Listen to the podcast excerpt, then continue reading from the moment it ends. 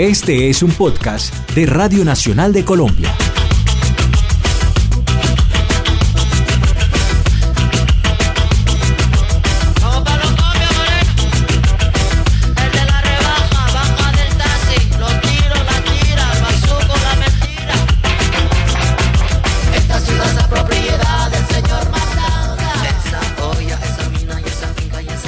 Hola, bienvenidos a Conceptos Clave, este podcast de la Radio Nacional de Colombia en el que analizamos temas de coyuntura de la mano de los expertos. Esta canción, llamada Señor Matanza del francés Manu Chao, cuyo video fue grabado en varios puntos del centro de Bogotá en la década del 90, nos traslada a esos inframundos que históricamente han existido en las ciudades. En los 90 precisamente era el cartucho y recientemente fue el Bronx, esa calle ubicada exactamente entre las carreras 15 y 15A, entre calles décima y novena en el centro de la capital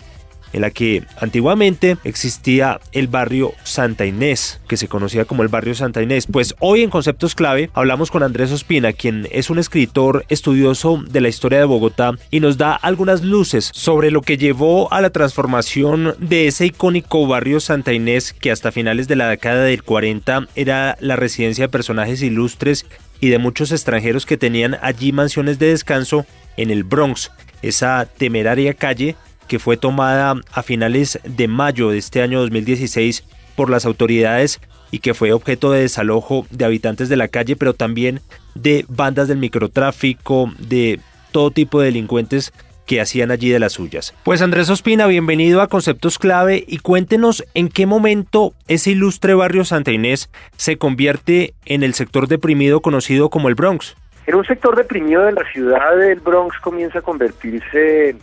yo creo que lo calcularía más o menos a partir de la segunda mitad del siglo XX. Sin embargo, por su conformación física y por ciertos antecedentes históricos y por la misma configuración que empezó a adoptar la ciudad desde tiempos anteriores, me parece que el Bronx y toda la zona aledaña, los mártires,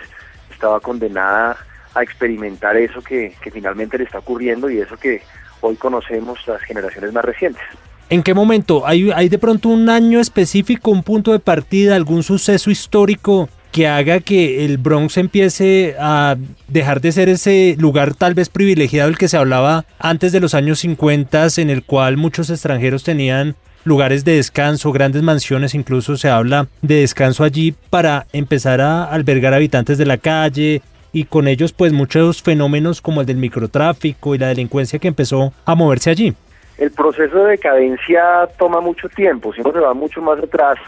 en esa zona aledaña a la Plaza de los Mártires y a la Plaza España y a lo que en la actualidad se conoce como la L, pues operaron muchos espacios eh, icónicos de Colombia, pues entre ellos estuvo, por ejemplo, mm,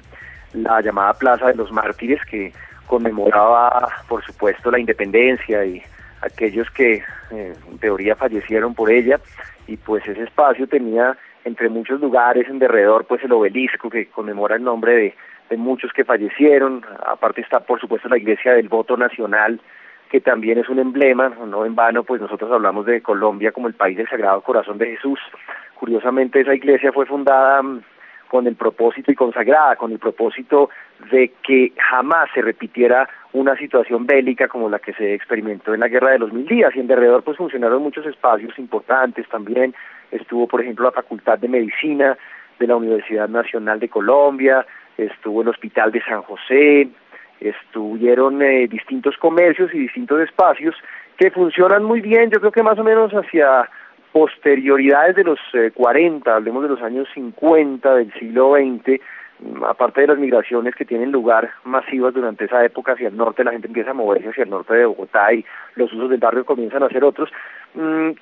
Con esa decadencia, digamos, lentamente el barrio se va denigrando, va perdiendo su vocación de un eh, espacio de habitaciones para familias y comienza a convertirse mm, y a desolarse sobre todo y a transformarse en ese lugar que conocemos. Hacia los 70,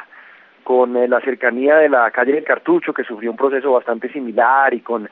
la gran cantidad de gentes que se acumulaban ahí empezaban a consumir drogas y a pues hacer de ese como un espacio de vivienda para habitantes de calle, esa decadencia pues ya se hace muy manifiesta y yo podría decir que ya hacia los 70 finales y al comienzo de los 80, pues el Bronx comienza a convertirse en eso que, que conocimos hasta hace no muy poco. Claro, Andrés. Andrés, en su opinión, ¿fue acertado lo que se hizo hace algunos días, esa gran toma que se hizo al Bronx, ese desalojo de pues muchos habitantes de la calle y pues también de paso la extinción de algunas de esas bandas de microtráfico que operaban allí? Desde una posición personal no comparto la forma como se están haciendo estos procesos de eh, muy entrecomilladamente renovación o recuperación de la zona del Bronx. Creo que cuando la sociedad hace un cáncer, por ejemplo, o hace una situación complicada, pues dinamitar los espacios o expulsar a la gente de esos espacios no constituye una solución, sino más bien un paliativo. Y pues esa experiencia la hemos visto ya de tiempo atrás. Eh, si uno se fija lo que ocurrió hace no mucho con el desalojo del cartucho, pues fue que mm, más allá de limpiar esa calle, como se dice en el argot de algunos políticos, lo que sucedió es que el problema se desplazó hacia el Bronx. Esos problemas no se eliminan, no se dinamitan, no se pueden eh, erradicar mediante esas medidas, porque tristemente lo que termina sucediendo es que la situación se mueve hacia otros lugares y muta en otras formas de manera que yo creo que existen eh, otras posibilidades, no podría decir cuál es la solución, pero eh, desde lo personal y por supuesto sin entrar a cuestionar eh, lo que piensan otros, pues me parece que, que no es la solución para ese tipo de situaciones. ¿Hacia dónde podría terminar mutando el Bronx? Definitivamente los habitantes del Bronx van a comenzar a moverse hacia la periferia del Bronx, entonces pues en cercanías del Bronx que tenemos, tenemos la avenida Caracas, tenemos eh, un poco más arriba, hacia el oriente, la carrera décima, tenemos la calle 19, la avenida Jiménez, San Victorino. En todos esos focos, eh, con características relativamente similares al Bronx, es muy posible que comience a, a desplazarse la gente que, que salió de ahí, pues el, problema lejos de, de erradicarse se va a diseminar. Después de esa toma que se hizo, se han conocido varias historias espeluznantes. ¿Hay de pronto alguna que a usted particularmente le llame la atención? Me duele mucho ver, no me llama la atención porque no es un descubrimiento, creo que se ha sabido desde siempre, pero mm, creo que el drama humano que se vive ahí es eh, tremendo. Pero más allá del tema de los consumidores de droga o de los adictos, lo que sí resulta muy sorprendente y lo que quizá mucha gente no sabía, mm, aunque se ha estudiado desde hace mucho, es que existen unas mafias muy poderosas. En el Bronx se mueven eh, o se movían unas cantidades de dinero gigantescas y se movían unas mafias gigantescas y pues está toda esa terminología y los ayayines y los retenes que, hay a la, que había a la entrada del Bronx, todavía sigo hablando en tiempo presente, los retenes que había en la entrada del Bronx, entonces es una infraestructura mucho más compleja, es decir, no se trataba solamente de pensar en un espacio donde la gente va y compra y consume drogas, sino también en toda una estructura muy grande, muy fuerte, en la que se maneja mucho dinero y que no solamente está vinculada con el tráfico, micro o macrotráfico, sino que también pues tiene el tema de la violencia subyacente. Sabemos que ahí se traficaba con armas, que existían eh, ejercicios de prostitución infantil, que había casas en donde se torturaba y picaba a algunos, entonces pues descubrir todo eso sí resulta tremendamente preocupante y, pensar pues que muy seguramente eso puede volver a ocurrir porque el problema no se ha erradicado con la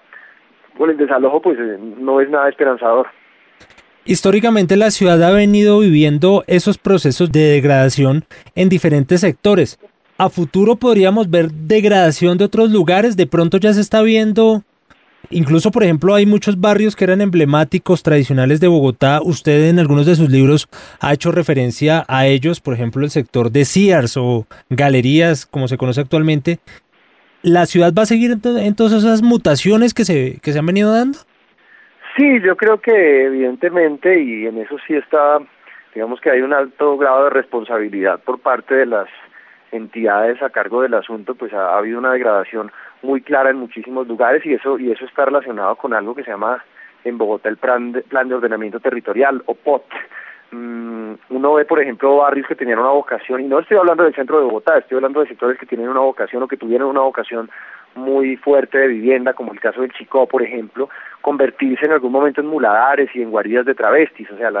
lugares que parecían eh, blindados contra ese tipo de cosas ya han tenido problemas de transvestismo, de prostitución, de delincuencia y de todo lo que eso acarrea. Eso ha ocurrido en la calle noventa y tantas, por ejemplo, en cercanías de la calle 100. Sectores como Chapinero, pues son conocidos ya por la buena cantidad de negocios ilegales que existen, por las llamadas ollas, en, no muy lejos de del Chapinero Alto, por ejemplo, en la calle 60 con carrera novena. Y lo triste es que estos problemas muchas veces cohabitan con las entidades y con eh, los estamentos que deberían defenderlo. Es bien complicado, pero si uno lo piensa, pues el Bronx tenía de, de vecinos a la Dirección Nacional de Reclutamiento y también tenía de vecinos a, a, los grandes poderes del país concentrados en la Plaza de Bolívar. De manera que hemos cohabitado un poco ciegamente con ese tipo de cosas eh, que no han sido frenadas a su debido tiempo. Yo no creo que la forma de frenarlo sea excesiva ni mucho menos apelando a ese tipo de, de medidas eh, policivas. Yo creo que hay otras maneras de, de hacerlo. Entonces, pues yo creo que, que eh, en este punto hay que replantear cuál es el papel de quienes están tratando de, de recuperar o por lo menos de conservar algo de lo que la ciudad ha sido. Bueno, Andrés, ¿usted piensa que tal vez los malos manejos, hablaba usted del plan de ordenamiento territorial del POT,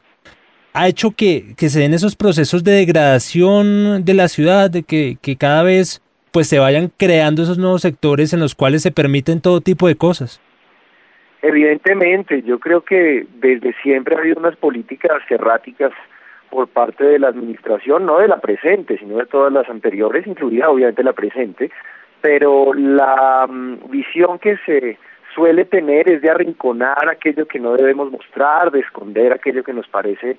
feo, que nos parece poco turístico, y pues gracias a eso y a, la gran cantidad de intereses que se mueven y, la gran cantidad de, cambios que existen arbitrariamente alrededor del plan de ordenamiento territorial, según eh, los caprichos de la administración de turno o según eh, la desinformación de la administración pues nos lleva a eso. Un caso relativamente cercano es el de Fernando Mazuera, que en algún momento pensó hacer la carrera décima, de hecho demolió una edificación que llevaba muchísimos años ahí en la que desapareció una edificación de más de 300 años de, de vida, que hizo una vía que terminó por naturaleza degradándose y que hoy pues es una de las grandes vergüenzas de Bogotá. La carrera décima es uno de, las, de los espacios eh, menos eh, mostrables y menos dignos de nuestra ciudad y eso mismo pues se extiende a muchos lugares. Si uno ve la ciudad de Bogotá pues no es más que una suma de, errores eh, materializados en cemento y en ladrillo y en, malas vías. Pues Andrés, muchas gracias por estar en este podcast Conceptos Clave a través de la página de la Radio Nacional. Muchas gracias, Juan Carlos.